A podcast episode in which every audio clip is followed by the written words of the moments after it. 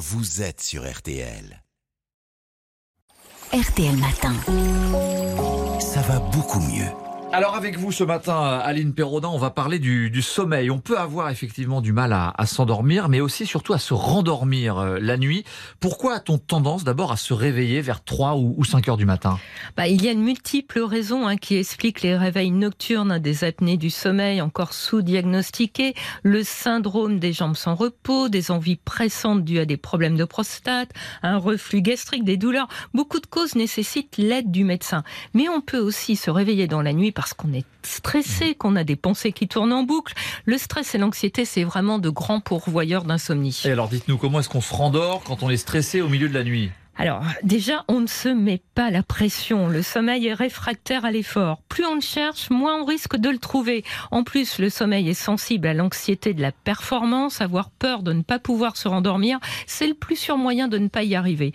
Alors, si on se réveille dans la nuit, on ne regarde pas son réveil pour éviter de se dire, par exemple, ah, il ne me reste que trois heures à dormir, il faut absolument que je me rendorme maintenant, sinon je ne serai pas en forme demain. Ce genre de pensée n'aide pas à trouver le sommeil. Alors, qu'est-ce qui est efficace? Eh bien, c'est d'arriver à lâcher prise pour que le sommeil revienne naturellement. On ne peut pas le forcer à se produire. hein. Alors, si ce sont des pensées stressantes qui nous détournent de lui, il est bénéfique d'essayer de focaliser son esprit sur autre chose. Le professeur Steven Lorez, neurologue et auteur du livre Le sommeil, c'est bon pour le cerveau que j'ai interviewé, conseille de diriger son attention sur sa respiration ou ses sensations corporelles.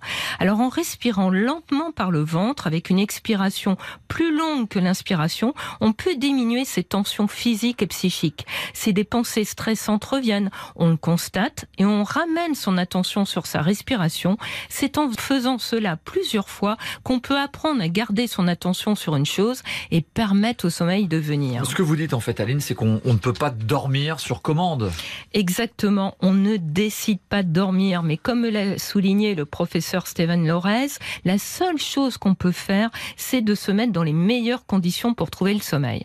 Alors il y a le body scan hein, qui permet aussi de focaliser son attention, mais cette fois sur son corps. Il consiste à se concentrer successivement sur chaque partie du corps, en commençant par exemple par les pieds et en remontant jusqu'à la tête.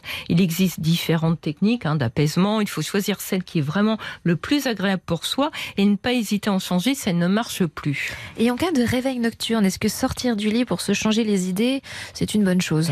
Bah, pas forcément, hein. seulement si on se sent trop énervé. Sinon, on peut rester allongé et faire appel à une de ces routines de relaxation. Par exemple, une autre technique qui permet de se calmer rapidement consiste à se projeter mentalement quelque part et à revivre quelque chose qu'on aime bien faire. Par exemple, son jogging dans le parc ou une promenade en bord de mer. C'est une forme d'auto-hypnose. On se crée une réalité virtuelle dans laquelle on se sent bien. Ça permet de se dissocier de ses pensées perturbatrices et de laisser venir le sommeil. Ouais, exactement, donc s'apaiser pour, euh, pour, pour aider à, à se rendormir.